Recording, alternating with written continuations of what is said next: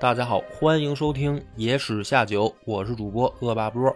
张小娘，咱们这一集呢是答应大家给大家讲《天国王朝》啊，《天国王朝》是一个电影儿，雷德利·斯特克在二零零五年拍的一个，算是大制作吧，打着商业大制作的这个噱头拍的一个根据历史改编的电影儿。但是呢，这个片子很文艺，而且后来出了一个三个小时的导演剪辑版。嗯，我给张小娘看的就是三小时导演剪辑版，然后让张小娘看的痛不欲生。如坐针毡，如芒刺背，嗯，如履薄冰。那就引出了一个问题嗯啊，这个片子它的故事其实很简单，就是十字军东征啊，这个历史的一个真实的历史背景，以及一些真实的历史人物。但是在电影里面呢，就是稍微进行了一些艺术加工，嗯，基本上还是符合那个书上的对那段事儿的描写吧。那就是为啥这个十字军非要冲到耶路撒冷呢？这个地儿为什么这么重要啊？它东征不止了一次，前前后后，如果按规模算啊，最大规模的可以简化为三次，其中零星小规模的也有好多次。为啥耶路撒冷这个地儿这么重要？张小娘知不知道？因为它是那个战略要地吧，一般一般重要的地方应该都是交通要道。哎，对，这个推论，这个推论很合理，就是按照 不是标准答案。就是按照地理来说，它是不是一个战略要地呢？嗯，是吗？如果你打开地图来看的话呀，它还真不是，嗯你嗯知道吧？因为你看咱们之前给你讲这个特洛伊和斯巴达三百勇士，对吧？那也是欧亚边界的冲突嗯啊，也是两个来自不同大陆的文明的碰撞。但是你会发现，它的战场发生在什么呢？发生在陆地地区嘛，嗯也就是说是欧洲、亚洲，它要必经之路可能会成为战场。那就你说的，这属于战略要地。嗯耶路撒冷这个地儿呢，某种意义上来说啊，不算，因为啥呢？如果是亚洲要去打欧洲的话，它可能不经过这儿，嗯他会走哪儿呢？他会去走到君士坦丁堡，就土耳其那边儿啊，他不会走到现在以色列这边儿。嗯，你去看地图嘛，这个地方现在是以色列，嗯所以说，如果亚洲文明或者欧洲文明要互相进攻的话，他会去走北边土耳其，他不会走这儿。也就是说，它不是一个战略要地。嗯那么，它成为如此重要一个经常发生大规模冲突的地方的原因，其实是因为宗教。嗯耶路撒冷这个地方呢，很神奇，它是三个宗教的圣地。哪三个呢？就是犹太教、基督教和伊斯兰教。啊，这三个宗教都把这儿视为圣地。那么，咱们先说离大家就是感觉上来说比较熟悉的基督教，因为基督教徒呢比较多，在全世界范围内。而且呢，相对来说，就是你加入基督教呢比较开放，嗯，开放友好。呃，就是你想加入的话，你的这个加入方式还是比较开放的。门门槛低吗？嗯，就是他欢迎大家信啊，嗯某种意义上来讲相对开放，嗯就是比伊斯兰教和犹太教肯定是开放很多的。嗯那么基督教为什么把它当成圣地呢？因为耶稣基督死在这个地方，然后在这个地方复活，所以呢，大家会把它视为一个圣地。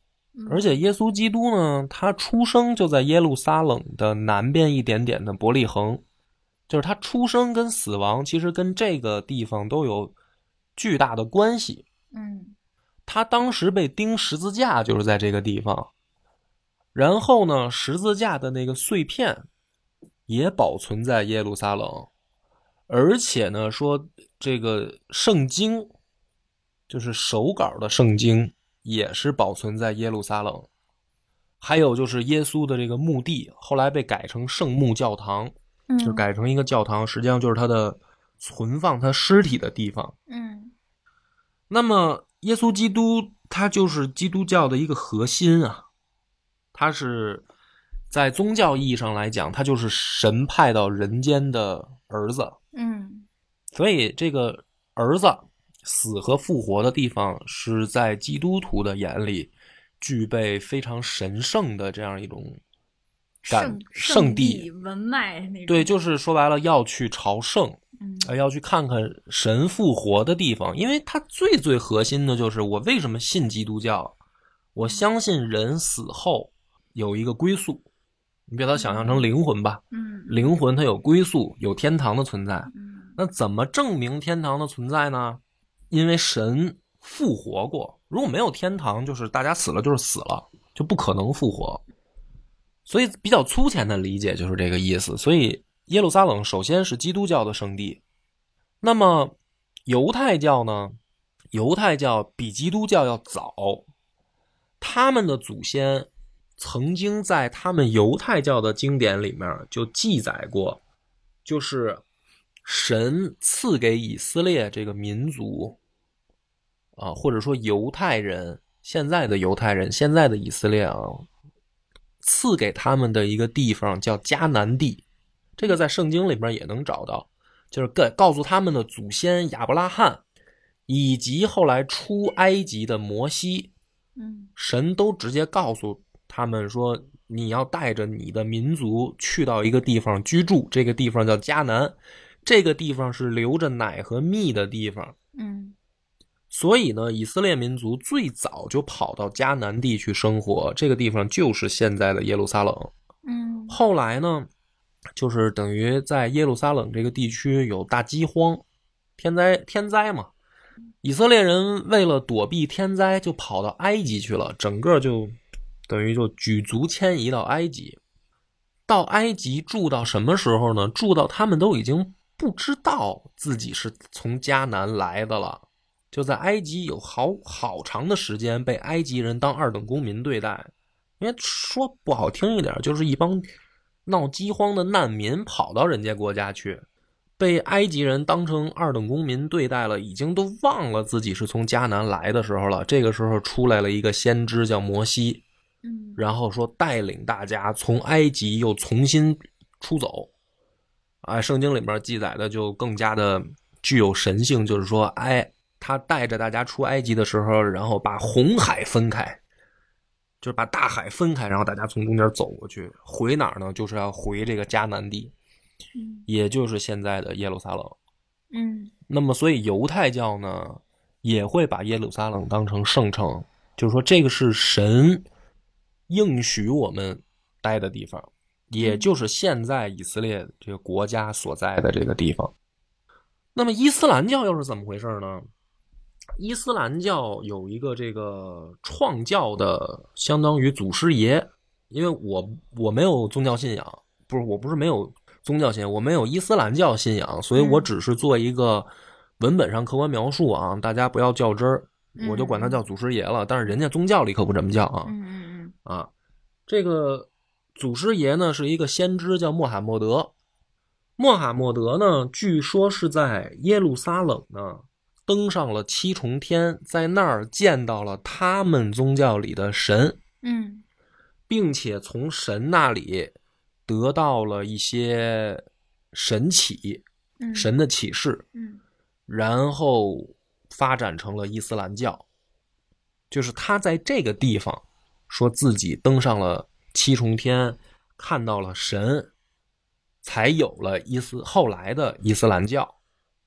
所以伊斯兰教也把耶路撒冷当成圣城，就是他们这个教教会或者说整个这个信仰的来源就是耶路撒冷这个地方。嗯所以呢，三教都把这儿当成自己的圣地，每一个教徒他的毕生心愿是去圣城朝圣。能理解这种感感情了吧？嗯嗯那么理解到这儿的时候呢，问题也就出现了，尤其是伊斯兰和基督教之间会爆发巨大的冲突，因为呢，某种意义上来讲，如果自己信仰的神是真的且唯一的，嗯。那么对方信仰的神就一定是假的。所以这个事儿呢，在信仰上来说呢，是一个不能允许调和的矛盾，嗯就是不能我们两个同时说我们都是真的，因为我们的神是唯一的。所以当时呢，冲突爆发的最激烈的时候呢，就是你如果不改信，我就宰了你。我这是简化来描述啊，就是当两大文明冲突到最高峰的时候，他们的做法就是要么你跪下改信我的神，要么你去死。那么直到这个十字军东征开始，可以说在历史上这是两大文明爆发的最高潮了，就是要诉诸武力。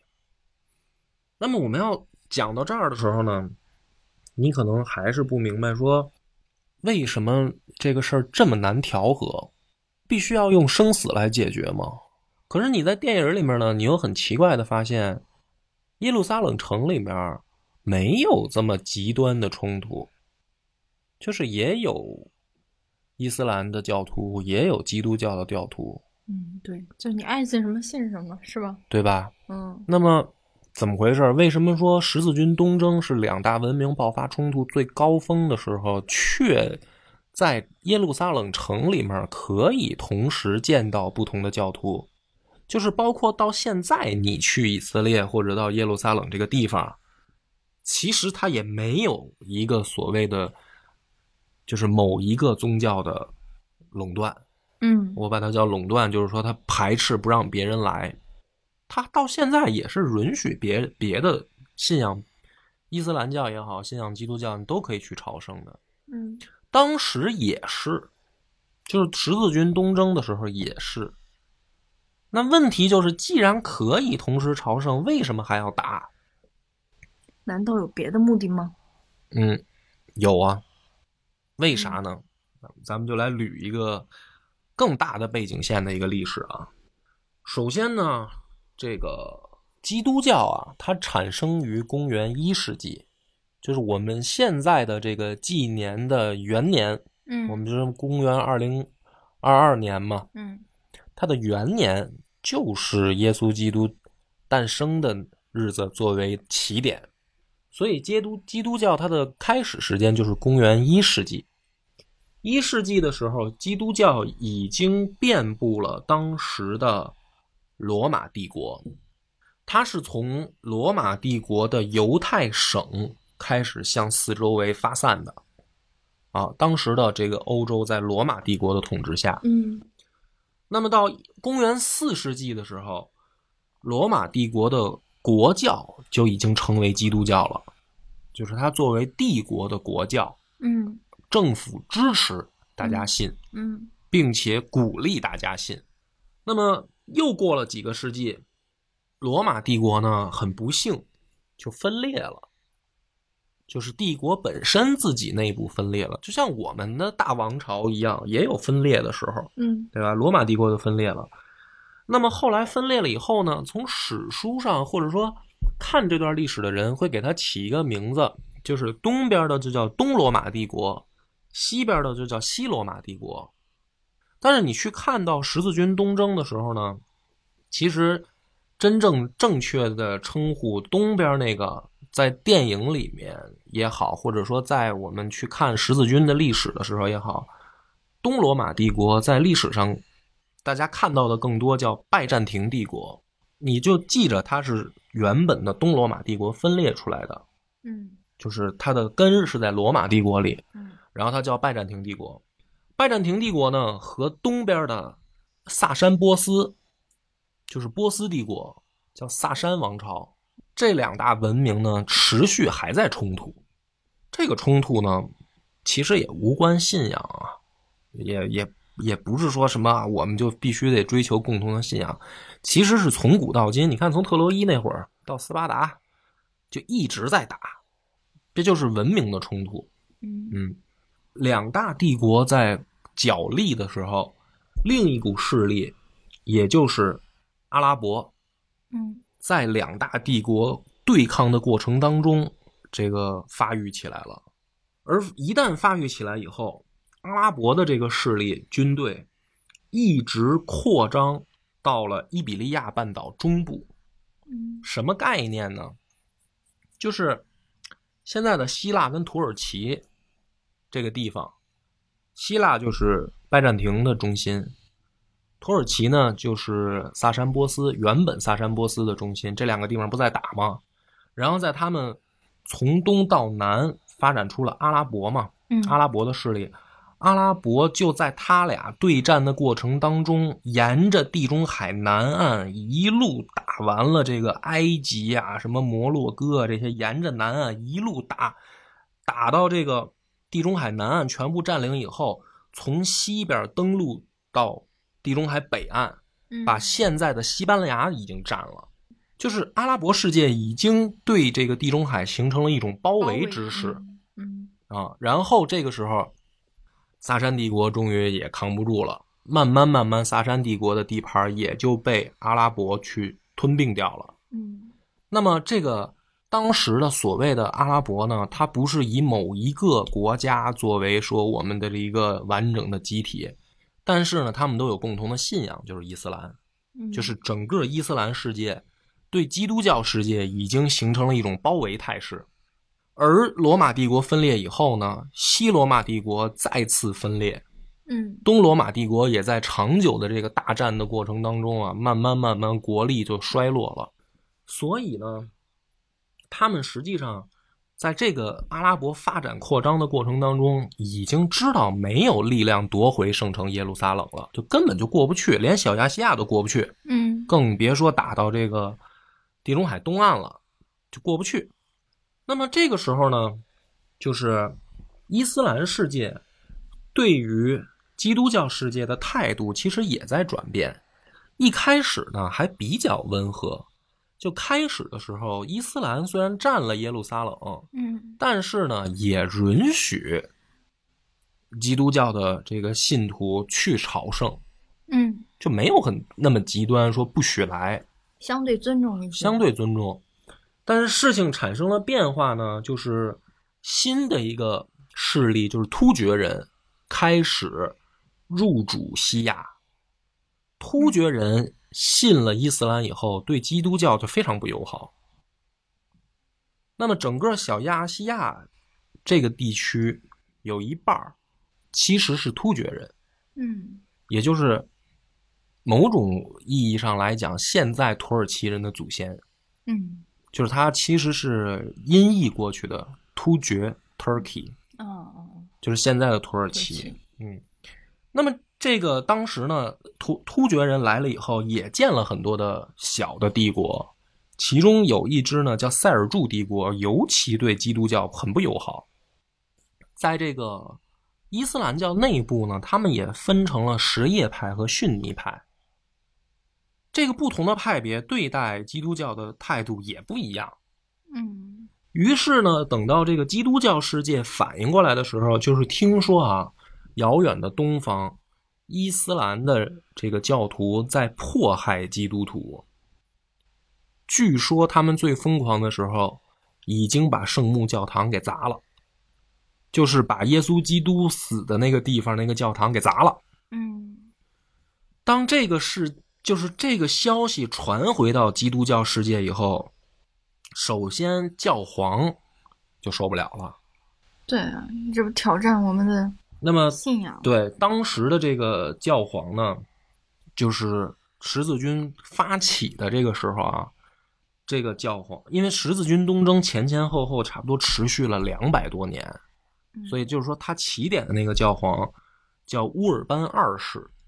乌尔班二世呢，就向基督教世界传达了一个声音，说我们要发起这个圣徒的远征，我们要夺回耶路撒冷，我们不能允许我们的圣地遭到这个等于说毁灭异端宗教的这个毁灭。嗯那么，史学家也好呢，或者说在历史上，很多人分析这些事儿的时候呢，其实很容易去跟利益挂钩。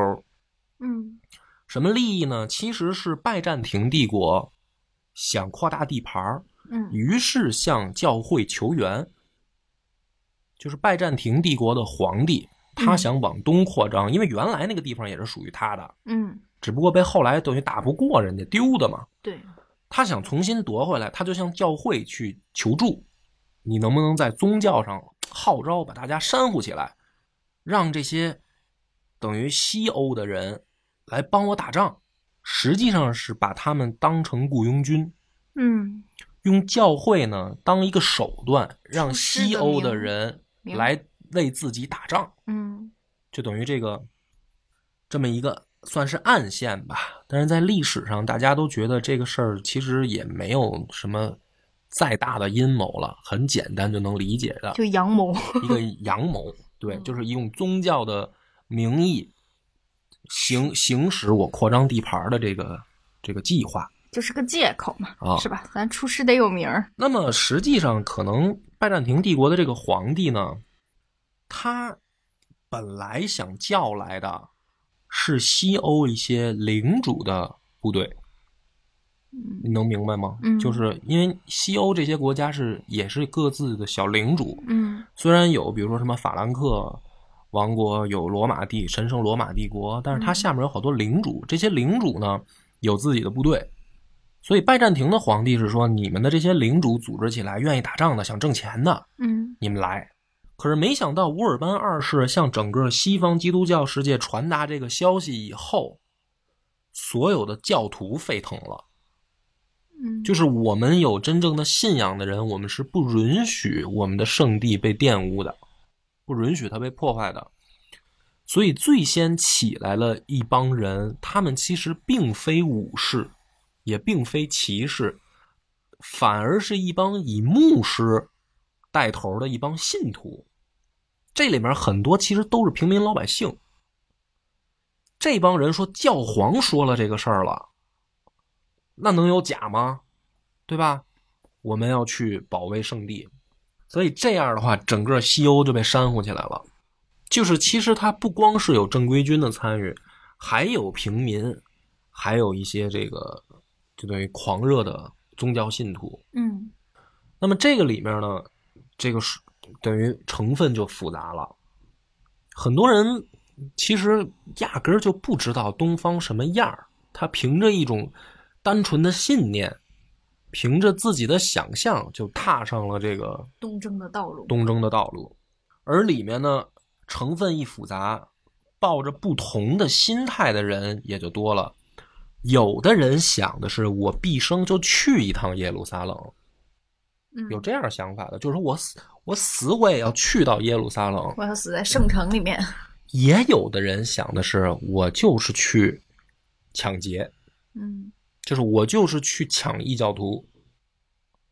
包括很多贵族领主，他们的想法也是这样的，到那儿干一票回来，发家致富。甚至我可以不回来，我可以在那儿我建立自己的根据地，对，对吧？嗯我把他打跑了，我也不不一定要把这个地儿还给拜占庭帝国呀，嗯我可以自立为王啊，嗯对吧？嗯所以从上到下，这个十字军东征的这个组成队伍里面，实际上就是各怀鬼胎。嗯我我相信有的人肯定是信仰纯粹的，嗯，他就是说我要保卫圣地，嗯这样的人肯定是有的。但是也有就是说我去抢一票的这种嗯心态的人也是有的。嗯所以呢，在第一次十字军东征发生之后，这个前前后后啊，七万人出发，由各个领主带队。我说的是正规军，嗯因为他们之前还有一批狂热的信徒，三万人没走到小亚细亚就就死光了。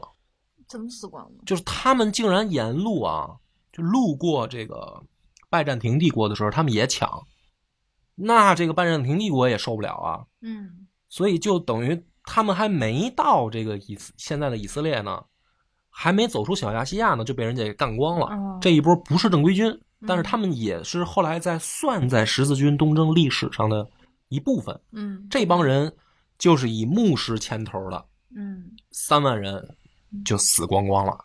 然后真正开打的呢，是以这个一些英国、法国和神圣罗马帝国贵族领导的这个军队，嗯这个人数是七万，走到耶路撒冷城下的时候，只剩一万了。也是沿路被杀的吗？不，不是沿路被杀的。有的人当然是死在战场上，嗯也也有的人就像我刚才说的，抢完一票就回去了，嗯还有的人就占地为王了。也就是在第一次十字军东征的这个路上，就建立了艾德萨伯国和安条克公国，嗯以及后来的这个迪利波利伯国。嗯什么意思呢？就是他们在打的这个路上啊，他们其实非常非常远，他们要先到拜占庭帝国，先见到拜占庭的皇帝，从名义上进行交接。因为什么呢？你得给我提供补给，我们是为了宗教来保卫圣地，可是我们得吃饭，对吧？教皇号召我们来，是不是教皇跟你共同发起的？那你作为拜占庭帝国的皇帝，你作为一个基督教徒，因为他那个严格来说，我这还是插一句吧，免得有人乱。罗马帝国分裂了以后呢，东罗马帝国慢慢他们的基督教就变成了现在的东正教，西罗马帝国慢慢慢慢就演变成了现在的天主教。东正教跟天主教也不一样，虽然信的都是神和耶稣基督，但是两边没办法融合，嗯能明白这个感觉吧？嗯这帮基督徒呢，走到先要走到这个拜占庭帝国呢，就是说，看在咱们都是基督徒的份儿上，先放弃什么东正教和天主教之分，你得给我提供补给。嗯谈好了，然后对方就开出条件了，说你要让我给你提供补给，你就得效忠我，嗯你占的土地你就得给我，因为我给你提供吃喝啊。你出去打仗，那你占下来地盘，你得还给拜占庭帝国。嗯这里面就是第一次矛盾，有的人就不服啊，凭什么呀？对吧？那耶路撒冷不是你的圣地吗？我们去占圣地，怎么还能还给你呢？嗯就算我们有一天啊，真的打到了耶路撒冷，耶路撒冷应该归你奥，就是拜占庭帝国吗？明显不应该啊，道理上都说不通啊。但是咱俩都不是一宗教，说白了，你是东正教，我是天主教。我要是站起来耶路撒冷，我怎么可能还给拜占庭呢？那拜占庭是只只提供军粮补给吗？他说是要跟他们一块儿作战，嗯但实际上就是想让这些人当炮灰。那这算盘打的可有点那个。你假如说你拜占庭帝国，你又出补给，你又出一个军队，他也出军了，但是他不往前线最深的地方扎，就是人家打完了，他过去接收这小算盘啊算的，。哎，这个算盘都各自各各自打着算盘嘛。然后你看，他们先要到了这个拜占庭帝国，出了拜占庭，再往东就要打到罗姆苏丹国，这就是一个伊斯兰世界的国家了。罗姆苏丹以后，他们还要穿过亚美尼亚，再进入塞尔柱帝国的地盘儿然后穿过塞尔柱帝国的地盘儿一路向南，前往现在的以色列，也就是耶路撒冷圣城。这是一个漫长的征程。长征啊，长征，所以很多人走到一半儿，他们就坚持不住了。嗯他们就在塞尔柱帝国的北边和西边，先后有两个领主，一个建立了艾德萨伯国，一个建立了安条克公国。那么，这个艾德萨伯国的创始人鲍尔温一世，嗯就是你看电影里面那个麻风病王他的祖先。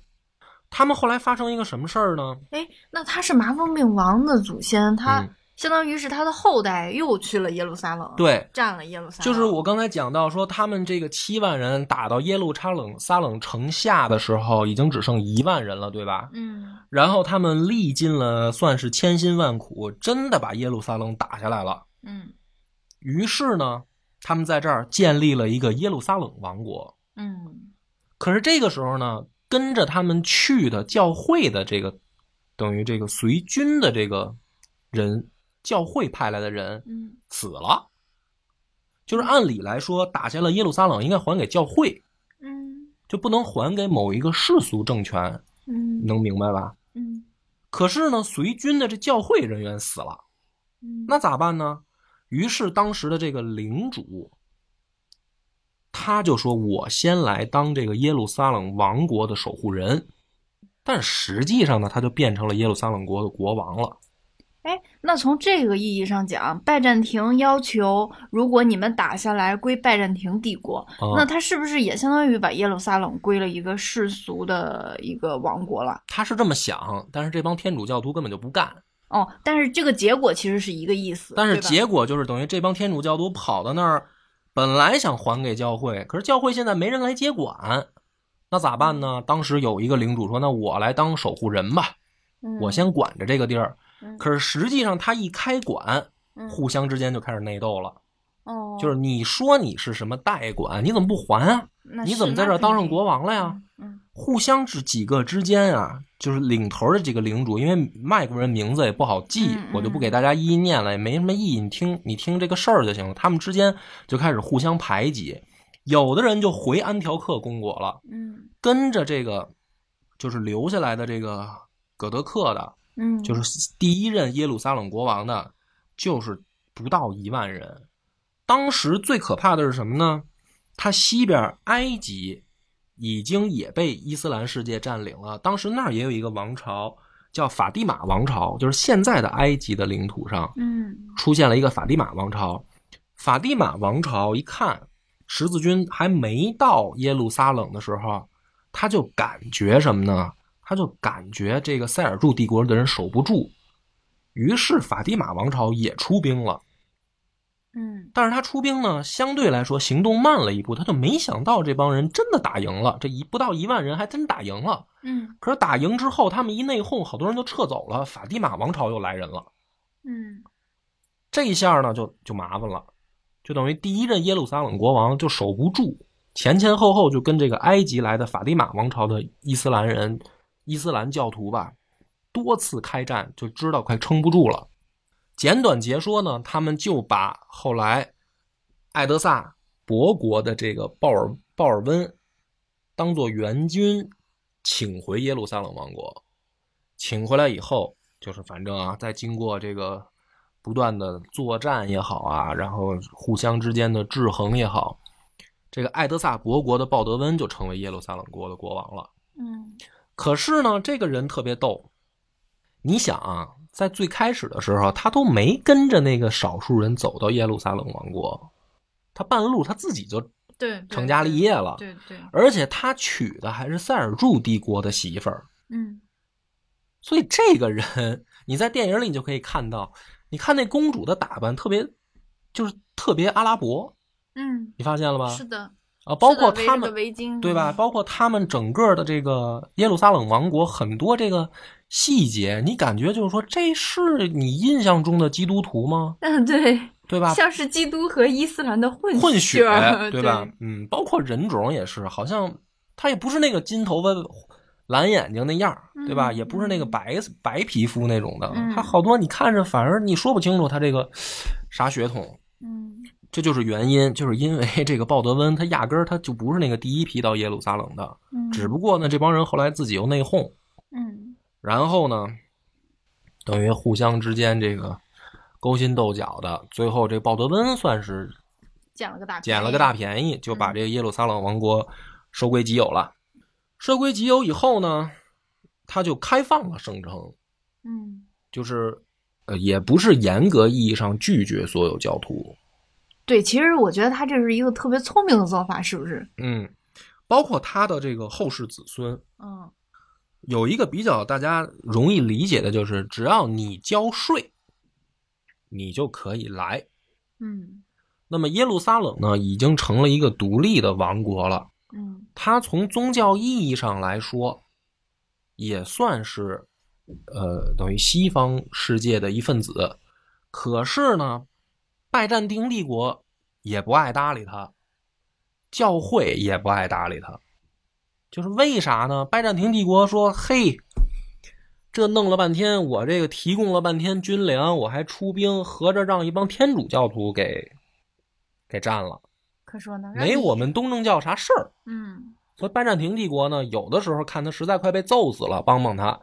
可是大部分情况下呢，就是你忙你的，我忙我的，嗯也不亲。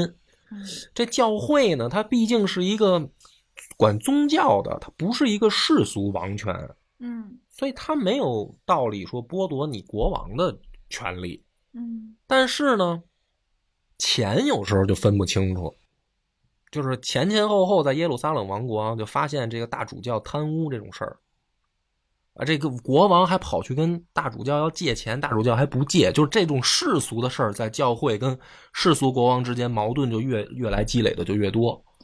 就是这块儿有一点混乱哦。那当时那个教会跟王国，他们到底是一个怎么样一个，就是政权分配，还有这个就主事权，他们是怎么分的呀？还有你刚刚不是讲那个耶路撒冷来了之后就没人接管，说想还给教会嘛？嗯那教会难道教会它是可以有统治一方领土的这样一个权利吗？他可以派人来接管，你接管的话，你是就是这片领土你管吗？他跟他跟那个王朝的管，然后他来任命谁来管。原本应该是这样，因为你们来都是一帮教徒，你不是某一个国家政权是为了这个事儿来，你来的名义是你是教徒，所以这个电影里面很多人看不懂，就是你看他们穿的那个衣服，嗯，就是胸前带十字十字架的那个，比如说有的人是白底儿红十字，那个就是圣殿骑士团的；嗯有的人是蓝底儿白十字，那个就是医院骑士团的。嗯那么这些骑士团他们穿这个衣服，它意味着什么？你明白吗？它意味着在我们中国人看见一个老道穿道袍，嗯看见一个和尚穿僧袍，嗯，他那个衣服在西方的语境里是那个作用。是不同的宗教，对，他是他是宗教的这个身份嗯大于他世俗的身份，就他有两个身份，一方面我是一个教徒，另一方面我是哪哪哪个国家的某某某个领主。我在嗯宗教上我要听教皇的，我在我的世俗上我要听我的国王的。那比如说最后耶路撒冷但被这个是十字军东征这件事儿不是我的国王派我来的，是教皇派我来的，明白了吧？那耶路撒冷最后让鲍德温管了，嗯，他就等于独立了，他就也不用听他的国王的，他也跟教会平起平坐了。啊，那那现那个他统一了，不是那个鲍德温在这儿当了王国以后，就相当于建立了王朝。嗯、那他又允许在这里相当于一个宗教大融合似的。因为他人太少，他守不住，他必须要选择这种策略，让周边的伊斯兰世界跟他没有矛盾激化到太严重嘛，要不他人太少，他根本守不住。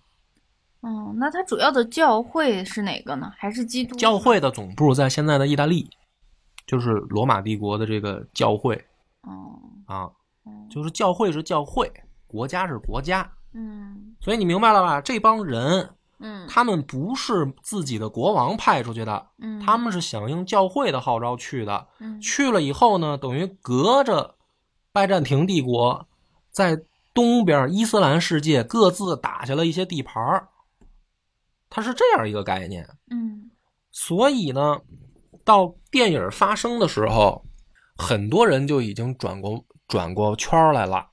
什么这个狗屁，什么宗教保卫，什么保卫圣地这些，就是去那儿发财吧，抢钱在在天涯海角那个地方嗯啊，只要你有能力，你就能打造自己的这个王国，嗯或者说建立自己的这个家业。嗯那就有更多的这个基督教世界的人，就一开始是宗教的吸引，后来就变成干脆就是财富的吸引了嘛。嗯而且后来的不管是耶路撒冷国，还是底利波利伯国和安条克公国，他们人也不够，他们就是要面对周围伊斯兰世界的包围啊。嗯他就特别希望西边的老乡赶紧多来点人，嗯，他人不够。嗯所以他们大量的就是欢迎西方的，就是西欧的这些老乡乘着船来我们这个地中海东岸，咱们一块儿在这个在这儿创业。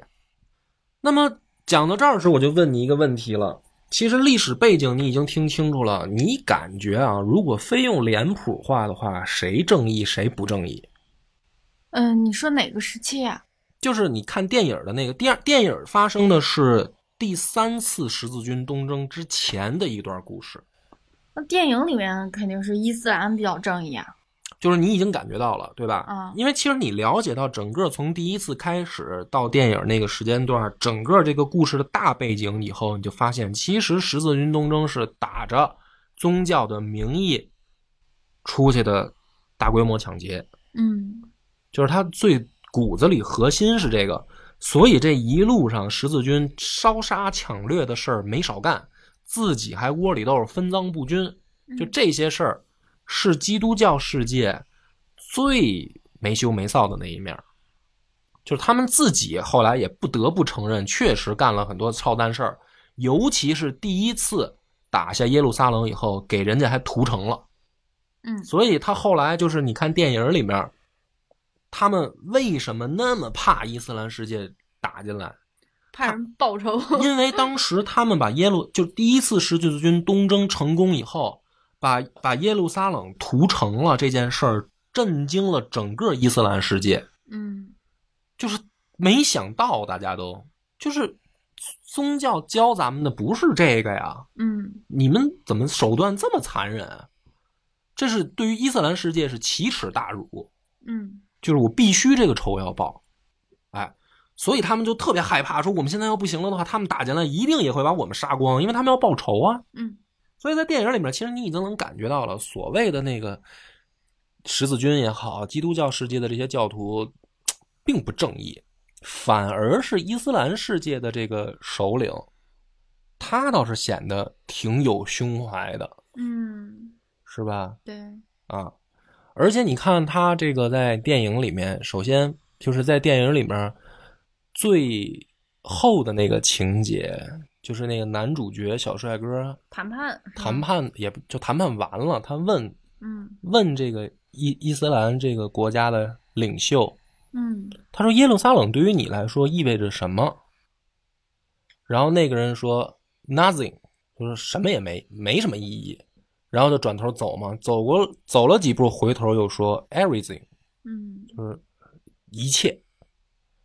你要问我他他有什么？它对我来说是什么？它狗屁也不是，这就是一片沙漠里面的一座破城，嗯对吧？嗯为了这个破地儿，我们死了不知道多少人，这前前后后也一百多年了。就电影里面那个时间段也一百多年了，嗯后面还要打，对吧？就不知道为这个地儿死了多少人，所以这个地儿你说真值得什么吗？它绝对不值得这么多人命。但是为什么要打？因为这个地方是圣地，所以它就代表着一切。我占领这儿，我就代表了一切。我在整个伊斯兰世界，我代表一切。嗯所以这个电影讲到这儿的时候，其实你应该已经听明白了，就是在我们印象当中的正反其实是调过来拍的。什么意思呢？就是一般电影的主角应该是正义的，嗯，对吧？？嗯但反而在这一个故事里，或者说在这个历史背景下，十字军东征这件事儿并非正义。嗯。这是第一个给我们的感官上的一个差异化。嗯。第二个就是这个主角啊做的很多决定啊很蠢，嗯，可是他最后那个行为很正义，对吧？嗯。他这种蠢跟他的正义是相辅相成的，是因为他要表现一个纯粹的基督徒什么样，嗯就衬托出来那些不纯粹的基督徒，嗯他们为什么要来耶路撒冷，甚至耶路撒冷当时的这个国王。嗯他其实满脑子想的都是政治，对吧？嗯除了这个主角小帅哥他爹嗯教育他说：“哎，你就到那儿保护老百姓，建立一个人间乐土。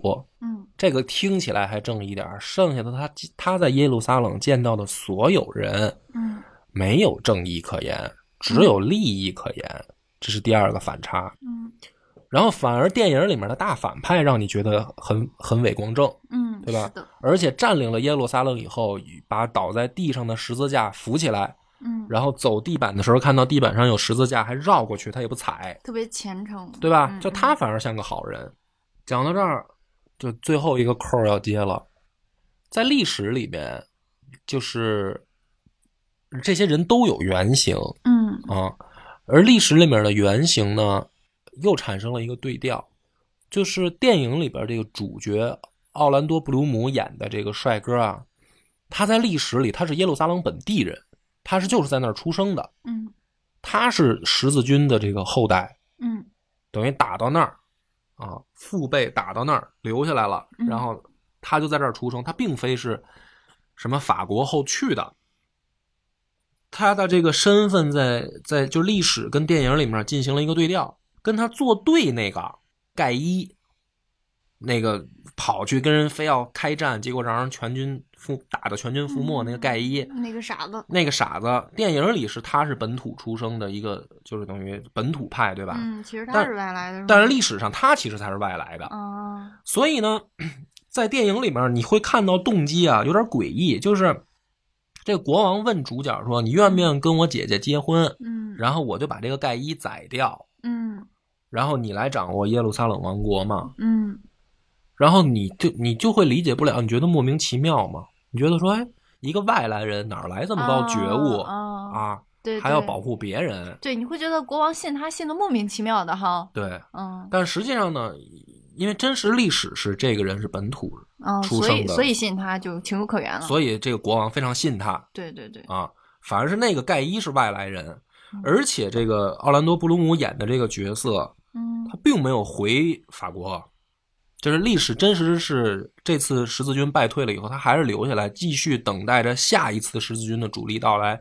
他一辈子都在这个地方在打，哦，他没有走，他没有电影后面跑到那个什么法国又搞得跟这个公主浪漫啊，浪漫没有，他一辈子都在耶路撒冷继续拼搏。那么历史真相到这儿解释的差不多了，就是说导演为什么要在这里面历史跟艺术的人物的身份对调，正反派的行为对调，他为什么要这么拍呢？你看时间上映是二零零五年前后，嗯那那个时间段之前，他在西方世界发生的什么呢？美国打伊拉克，所以这个英国导演他实际上有意的去夹带了这些私货在里边。嗯就是你说它是一个商业片儿，其实它它文艺的核心就在这儿，它就是借古讽今，嗯他在讽刺这件事儿，就是你不要打着这些什么正确正义的名义发动战争，嗯实际上揭开这一面，全都他妈是狗屁，都是一肚子这个政治和利利益，嗯对吧？那你想，美国打伊拉克吗？打伊拉克是什么人啊？对吧？嗯，这不还是伊斯兰世界的吗？嗯美国不是以这个基督教的这个正统自居吗？嗯所以他实际上导演他就是在里面夹杂了很多这样的私货，让你去意识到是什么这个正义不正义？难道这个敌人的信仰跟我们不一样，他就一定是坏人吗？嗯，而且他表达了很多就是清教徒的概念，就比如说那个麻风病的那个国王，嗯他在临死之前，那个就是牧师嗯跟他说说好，你现在可以忏悔了。然后那个国王说什么呢？说是我要忏悔，是我死了以后，我见着上帝，我向他忏悔，我不向你忏悔。嗯这种话是典型的清教徒思维。嗯就是他不可能是在那个历史时间段儿一个天主教徒或者东正教徒说出来的话，他是后来基督教再发展出清教的时候，他们才会反对世俗的这些说啊，你别什么你作为什么神的使者、什么代言人，你说的这些屁话什么的，嗯嗯，我我只信的是神，我不信你。清清教是哪儿哪两个字？什么意思呀？具体？就是后来的天主教徒，因为欧洲中世纪宗教禁锢人的思想嘛，嗯对吧？嗯然后就开始已经有了这个宗教改革，嗯有了宗教改革，才有了文艺复兴，嗯，对？吧？然后在这个整个的改革里面，脱离出来了一个教派，就是新教，就是嗯。基督教里面的新教，或者叫清教。这个新教徒后来很多人跑到美国去了，啊啊明白了吧？嗯就是他们都是基督教，嗯。但是基督教自己也有分化，先分化成了东正教和天主教，天主教里面后来又出现了新教，嗯嗯。所以对于这个电影里边来说，这些私货都是导演要表达的一些自己个人的看法。嗯嗯，那么对于我们来说呢，就是这个电影首先很值得反复看，就是你嗯第一遍看的时候，你肯定会觉得很枯燥、很无聊，很想睡觉。但是反正我是这样，我是可能隔个隔个两三年吧，嗯，我可能就会重新想看，找出来这种电影重新看一遍。是。而且我刚刚听你讲那个，就是两个头领，一个是伊斯兰教的那个头领，忘了他叫什么了。他说了萨拉丁，啊，萨拉丁说了个 nothing everything，嗯，然后这边这个国王是说我自会向上帝忏悔，嗯。但不会，但不是向你忏悔。其实我就是突然从你的讲述中觉得这两个其实它都特别有深意，嗯就是好像那个 everything，它其实萨拉丁说的 everything，它代表的是基督教的教义，它是 everything，nothing 其实是被这帮呃教徒，不管是伊斯兰的也好，还是基督的也好，被拿这个教会的名义去嗯搞这种阴谋战、利益战，这些嗯东西它是很肮脏的、很垃圾的。然后那个那个麻麻风国王叫什么？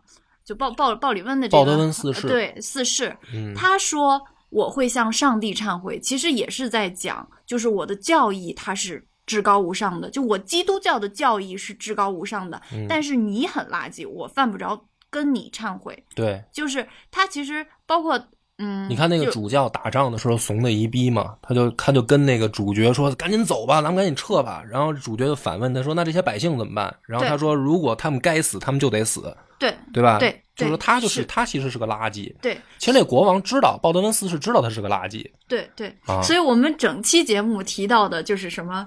呃，基督教的这个什么名义，我们只是讲的当时那个时代被当时的那些利欲熏心的人们，他们可能就是给基督教有了这么一个用圆，我我的观点其实很鲜明，任何时代都有这种所谓的伪君子，打着名义一肚子男盗女娼。对对。但是就我觉得任何时代都有真正的有信仰的人和相信正义的人，也有打着正义胡说八道的，天天就这种人也有。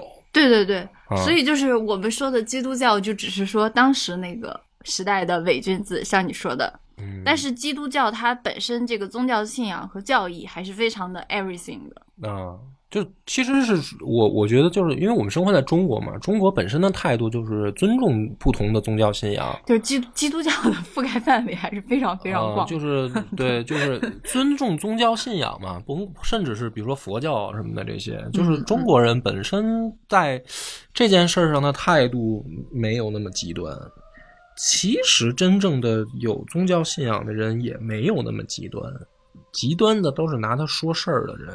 对你，你也是基督教，有基督教的信仰吗？嗯对，是吧？我我信有有灵魂这个事儿，对啊，啊，我是相信这个，但是嗯你让我去，你你要让我像一个什么所谓的什么主教也好，什么先知也好，跪下忏悔，我也不，我也我也觉得是狗屁，我不像人忏悔啊，嗯，我只我信的是是信仰，对、嗯我相信的是这个本质，嗯，我我我不屈服于形式嗯啊嗯，对，所以这个事儿就是大家别别用咱们中国话讲，就别迷信。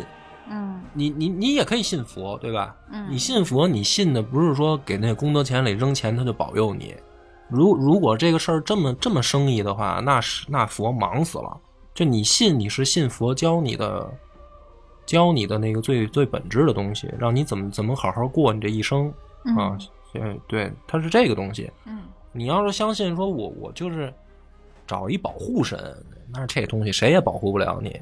嗯啊，对，所以这个今儿就借借着《天国王朝》，让你体会一下说，之前其实讲那个特洛伊和斯巴达三百勇士，是让你理解什么叫不同文明的冲突。